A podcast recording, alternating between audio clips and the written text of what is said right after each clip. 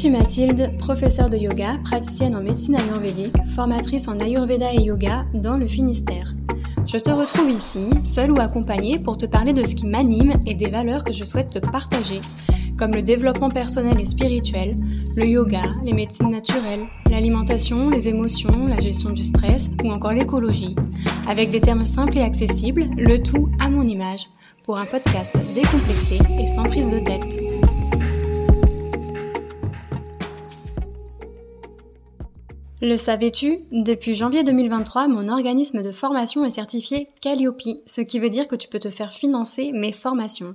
N'hésite pas à visiter mon site web mathildiogalade.com ou à réserver un appel découverte avec moi via le lien qu'il y a dans cet épisode pour me poser toutes tes questions.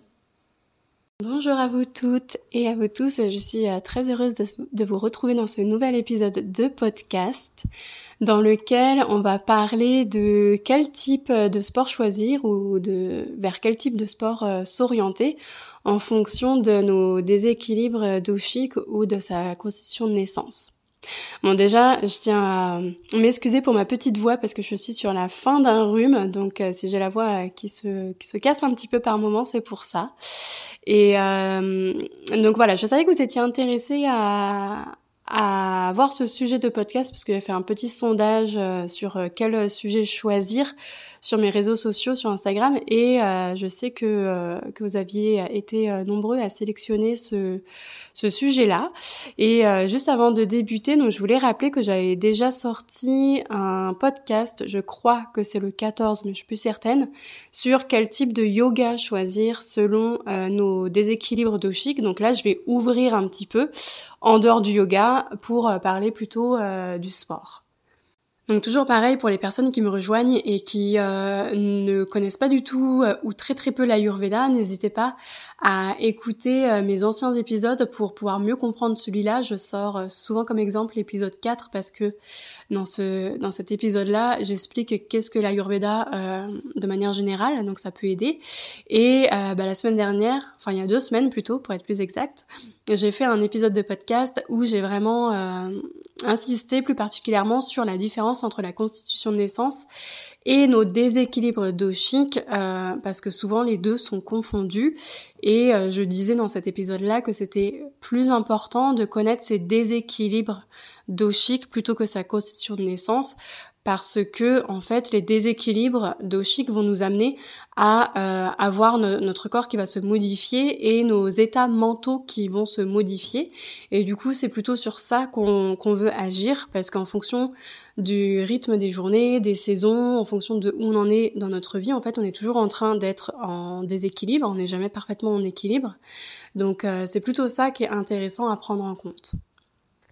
Euh, du coup, je vais commencer par euh, le dosha euh, vata. Donc, quand on est en déséquilibre de vata, donc aussi un petit rappel pour expliquer que je peux être de constitution de naissance pitta, mais avoir un déséquilibre de vata quand même, comme je peux être de constitution de naissance kapha et avoir un déséquilibre de vata.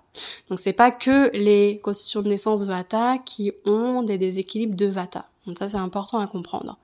Donc quand je suis dans un déséquilibre de Vata, que ce soit ma constitution de naissance ou pas, il y a certaines caractéristiques que je vais pouvoir observer sur le plan physique et sur le plan mental. Donc il y a une petite liste, je suis pas obligée de cocher toutes les cases pour dire que je suis dans un déséquilibre de Vata. Mais les personnes qui sont euh, dans un déséquilibre de Vata, mentalement, en fait, c'est euh, des personnes qui vont euh, avoir un peu plus d'agitation, qui vont être un peu plus anxieux, qui vont avoir beaucoup de pensées, qui vont avoir des doutes, qui vont avoir du mal à s'ancrer, qui vont commencer potentiellement à avoir des troubles du sommeil, du mal à avoir des routines, du mal à faire les choses de manière régulière, donc se coucher régulière, à adopter des routines pour l'alimentation aussi, manger à heure régulière. Tout ça parce que le dosha vata, c'est le dosha qui est composé des éléments air et éther. Donc éther pas la terre, T-E-2-R-E, e, mais l'éther E-T-H-E-R-E, e, qu'on appelle aussi l'espace. Et la la, l'air et l'éther, pardon, ce sont deux éléments qui sont légers, qui servent à mettre en mouvement. Et du coup, quand il y a un excès de vata, quand il y a un excès d'air et d'éther, et eh ben le mouvement il est encore plus présent. Donc ça veut, ça se manifeste au niveau du système nerveux par, du coup, comme je dis, encore plus de pensées. Et quand il y a beaucoup de pensées, que le mental il est très agité, on a du mal à s'ancrer, on a du mal à se poser, on a, on a du mal à se reposer, parce que d'être toujours en train de se poser un milliard de questions, d'hésiter, de, du coup d'hésiter, ça veut dire aussi faire plusieurs choses en même temps, commencer plusieurs euh, projets, ne pas forcément les terminer, et eh ben ça crée de la fatigue. Du coup, on va conseiller aux personnes en déséquilibre de Vata de faire des sports qui vont les ancrer. Donc pas forcément des sports euh, qui vont être très intenses physiquement, pas forcément des sports euh, qui vont euh, les amener à être dans la compétition parce que ça va augmenter le stress et souvent c'est des personnes qui sont déjà très stressées, pas forcément des sports qui vont les agiter, mais des sports qui vont les ancrer, comme par exemple de la marche, euh, de la natation si c'est à allure tranquille. Ça peut être des balades à vélo, ça peut être des yogas plutôt dits doux entre guillemets, donc euh, du yin, euh, du hatha yoga, donc c'est des yogas qui sont pas trop rapides.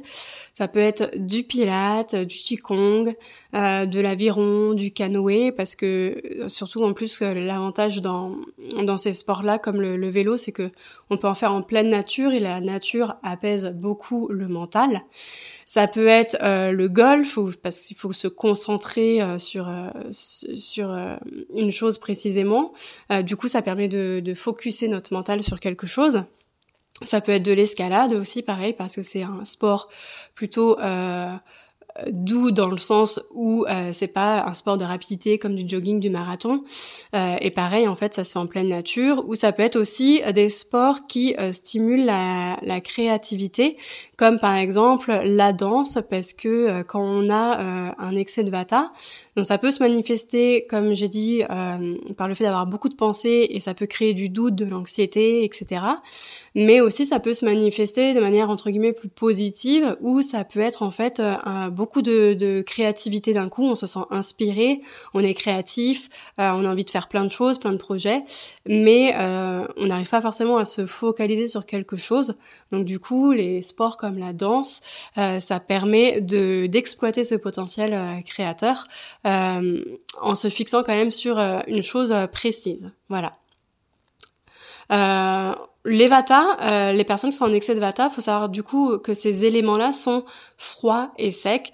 Donc on fera attention euh, à ne pas choisir euh, trop de, de sport qui va nous, nous frigorifier non plus. Donc c'est pour ça que des sports où on est quand même en mouvement, c'est pas mal. Et en plus ça répond aux besoins, aux besoins d'être en mouvement des personnes qui sont vata.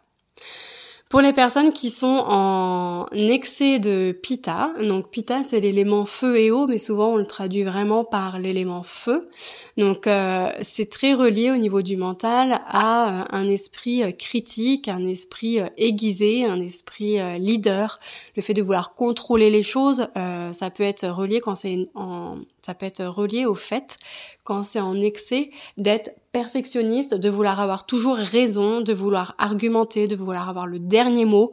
Ça peut être aussi être un peu médisant, critique, euh, jaloux, euh, en colère. Du coup, euh, pour les personnes qui sont en excès de pita, on va éviter tout ce qui est sport qui va amener de la compétition.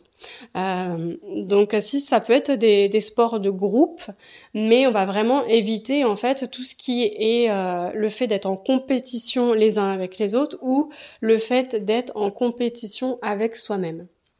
Donc, de manière générale, on va suggérer euh, aux personnes PITA de donc de se détacher de la performance, comme je disais, mais on va aussi leur euh, suggérer des, activités euh, sportives qui vont permettre d'apporter de la fraîcheur, étant donné que le PITA, on a vu, comme je l'ai dit, c'est composé de l'élément feu, et. Donc souvent, euh, il peut avoir euh, cet excès de chaleur qui crée des bouffées de colère, de, rage, de jalousie, des choses comme ça. Du coup, on va leur suggérer des sports aquatiques, comme par exemple bah, la natation tout simplement, euh, ou ça peut être du yoga, mais un yoga plutôt tranquille, comme un hatha yoga, euh, ou un hatha flow qui est un hatha un peu plus rapide. Ça peut être également le fait de marcher, courir euh, dans la nature parce que la nature permet d'apaiser le mental, comme on l'a dit euh, pour les Vata. Ça, c'est c'est l'effet euh, surtout euh, sur toutes les personnes, tous les doshas. La nature apaise, nous recentre, et ça permet aussi, surtout quand c'est l'été ou quand il fait chaud, en fait, de se rafraîchir. si on se promène par exemple en forêt ou ou dans des lieux comme ça. Et enfin, pour terminer, on va parler un petit peu des sports pour les personnes qui sont en excès de kapha. Donc le dosha kapha, pour euh, rappeler, c'est un dosha qui est composé de l'élément terre et eau. Donc la terre et l'eau, c'est deux éléments qui sont lourds et stables. Euh, je pense que c'est assez logique. Donc c'est c'est des éléments qui sont très euh, ancrants. Et du coup, quand on a un excès de terre et d'eau, eh ben on a tendance à s'alourdir. On a tendance à avoir de plus en plus la flemme de bouger, la flemme de se mettre en activité. On a tendance aussi à accumuler du poids. Euh, et euh, souvent, les personnes qui sont en excès de CAFA euh, ont de plus en plus de mal à se motiver à faire des activités, à se mettre en route. C'est des personnes qui peuvent très rapidement s'enfermer dans leur routine et, et à part euh, aller au travail ou à part faire euh, les courses, tout ce qui est obligatoire, euh, avoir tendance à tomber dans le canapé télé pour un petit peu être dans la caricature. Du coup, les personnes qui sont en excès de CAFA, on va leur conseiller, s'il y a une prise de poids, si ça se voit physiquement, de faire des sports qui sont plutôt cardio, mais comme elles vont avoir beaucoup de mal à se motiver parce que c'est pas du tout dans euh, l'esprit, dans le mental d'une personne qui a un excès de CAFA de se motiver, de faire des choses parce qu'elles ont vraiment ce côté ancrant pesant et stable de l'eau et de la terre, on va leur, euh, leur conseiller de privilégier des sports d'équipe. Euh, parce que le fait en fait d'être engagé dans une équipe, le fait de savoir qu'elles ont une place dans une équipe, le fait d'avoir des partenaires qui euh, sont euh, dans l'activité à fond, etc. Et ben ça va les motiver en fait à faire du sport. Donc ça peut être du handball, ça peut être du tennis, ça peut être euh, je sais pas tout ce qui se fait en, activité en activité d'équipe comme ça, mais du foot par exemple, des choses, du basket, voilà des, des exemples comme ça mais ça va vraiment être le fait de pas simplement faire une activité où il y a des gens, comme par exemple si je fais du yoga, bah oui, je pratique euh, dans un dans un cours où on est en groupe, mais je suis quand même tout seul entre guillemets sur mon tapis et euh, il n'y a pas forcément d'interaction pendant le cours avec les autres personnes, contrairement à ces sports-là, où ce sont des sports, des sports d'équipe. Donc du coup, on est vraiment pris dans le flot, dans la vague avec l'équipe. On joue euh, avec les autres et du coup, c'est beaucoup plus motivant euh, pour les personnes qui sont en excès de CAFA euh, de faire du sport de cette manière-là, plutôt que de se dire je vais me motiver tout seul à sortir, marcher ou à aller à, à la salle de sport ou des choses comme ça. Voilà.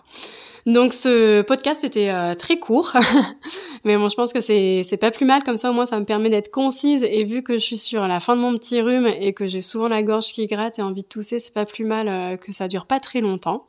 En tout cas, j'espère que voilà que vous avez bien compris, euh, que ça vous a un petit peu inspiré sur quel type de sport faire en fonction de quel est votre déséquilibre, parce que un déséquilibre euh, change. On peut être en déséquilibre de Pitta, puis en, déséquilibre de Kapha, puis en déséquilibre de Vata, selon les moments de, de sa vie. En fait, je pense qu'on passe un petit peu par les trois euh, en fonction des moments de sa vie. Donc voilà, comme ça, ça vous permettra un petit peu de vous aider si vous avez envie de faire du sport, de vous donner un petit peu des, pistes d'exploration en fonction de comment vous vous sentez mentalement. Voilà. Bah, n'hésitez pas à me poser des questions si vous en avez, à me laisser des petits commentaires si vous le souhaitez, à partager le podcast si vous le souhaitez. Et je vous souhaite euh, une très belle journée ou une très belle soirée. Je vous dis à bientôt. Bye bye. Ce podcast t'a plu Tu souhaites encore écouter de nombreux épisodes et avoir accès aux informations que je te transmets de manière gratuite?